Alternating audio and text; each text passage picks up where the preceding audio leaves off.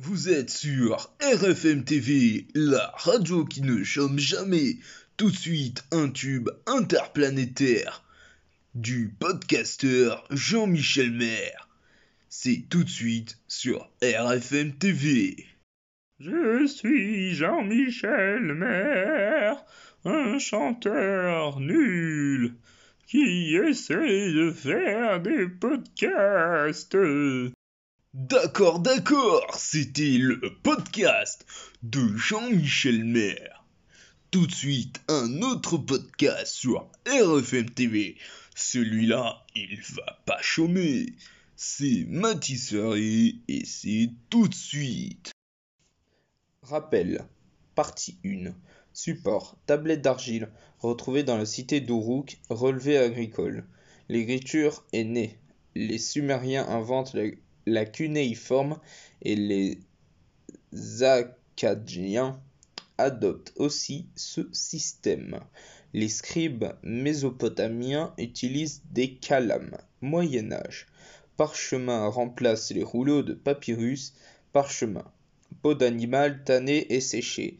Codex de parchemin. Parchemin assemblé et cousu ensemble. Tablette de bois avec la cire, l'enluminure et l'art de la décoration des lettrines.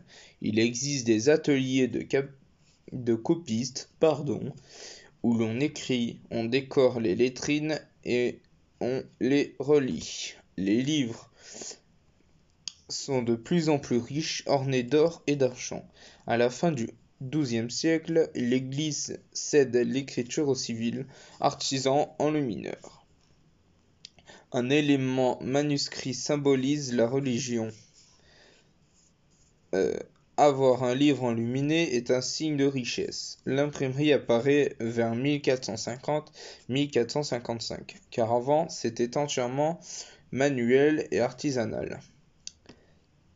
Tout de suite, nous passons à l'art gothique. L'art gothique, période qui succède la roman après Jésus de Nazareth, aka Jesus Christ. Pendant la moitié du XIIe siècle jusqu'au XVe siècle, l'Église a créé la cathédrale comme un grand livre où l'on y lit l'histoire du monde. On retrouve inspiration des monstres orientaux, enfin l'inspiration des, monstres orientaux pardon, sataniques qui décorent la romane. L'art gothique dessine désormais une religion dans l'espérance de l'espérance et de l'indulgence, un gothique plus proche de l'homme. On retrouve une délivrance des preuves euh, des peurs ancestrales du monde. L'art du Moyen Âge a toujours personnifié les vertus et les vices. Au roman, c'est la guerre des vertus et des vices. Au gothique, dès la fin du XIIe siècle, on donne l'image d'une religion plus apaisée, plus optimiste que le roman. On remplace les monstres par de nature printanière, présente sur divers éléments de nature. Le règne animal est très présent. Il y a un univers symbolique les chapiteaux intérieurs, souvent décorés de plantes et de fleurs. Aux portes des édifices, du bas-relief montre des scènes de la vie quotidienne de l'époque. Les vitraux, ils ne laissent rien voir de l'extérieur, mais dedans on voit des scènes bibliques. Les portails euh, sont ornés de cariatides, des personnages humanisés, détails, des pose naturelle raffinée de drapé. On a l'image souvent de Jésus en héros, plus qui n'est plus pardon en punisseur. Gothique contemple euh, est contemplé dans, dans les édifices religieux. On peut le retrouver dans des édifices civils ou militaires, les palais, châteaux forts, des halles ou des enceintes fortifiées. Les caractéristiques d'une église gothique, une façade à deux tours, une rosace, des statuaires. Euh, on remarque une utilisation systématique de la voûte surcroisée d'ogives et des fenêtres en arc brisé. Un arc-boutant, il permet de réduire le rôle porteur du mur Il a la forme d'un étau formé d'un arc de maçonnerie. Tout le poids de la voûte n'est donc pas sur le mur. On emploie la voûte surcroisée d'ogive pendant la, pendant la romane, mais se popularise au gothique. Elle permet de réduire l'épaisseur du mur et de percer d'immenses baies. En effet, les nervures de la, de voûte surcroisée d'ogive pardon, euh, supportent le poids de la voûte surcroisée d'ogive. Ouais, c'est totalement débile. On a des fenêtres en arc brisé. On va percer les murs dans sa hauteur pour y mettre des fenêtres en forme d'arc brisé. De fuck. Euh, il est beaucoup plus résistant que l'arc en plein cintre. Que le gothique peut développer la conquête des lumières. Euh, que le gothique peut développer.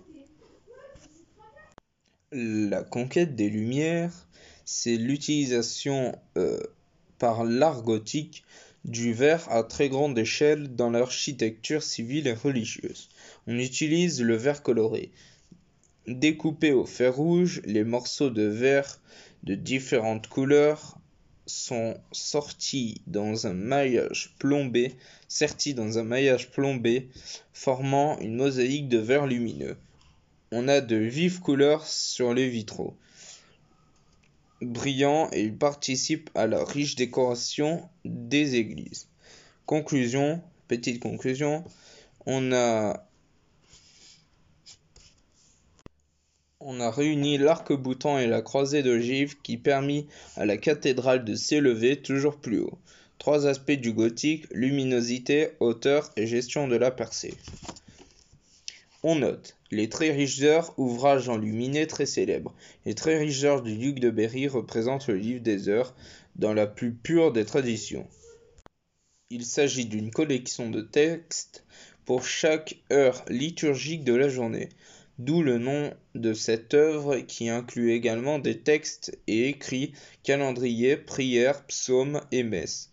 Les Très riches heures du les Trésors est une pièce absolument unique et merveilleuse, archétype pardon, véritable de l'art gothique. Les miniatures incroyablement détaillées sont remarquables dans leur disposition dans l'enluminure.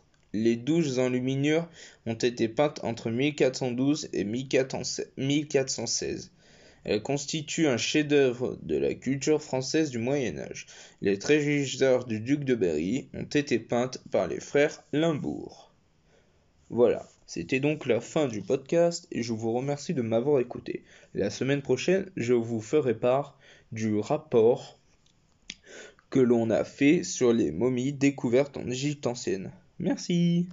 Waouh, mais quelle merde Putain, je me suis ennuyé, même voire endormi tout de suite une musique qui va vous réveiller. C'est la famille de Bengous.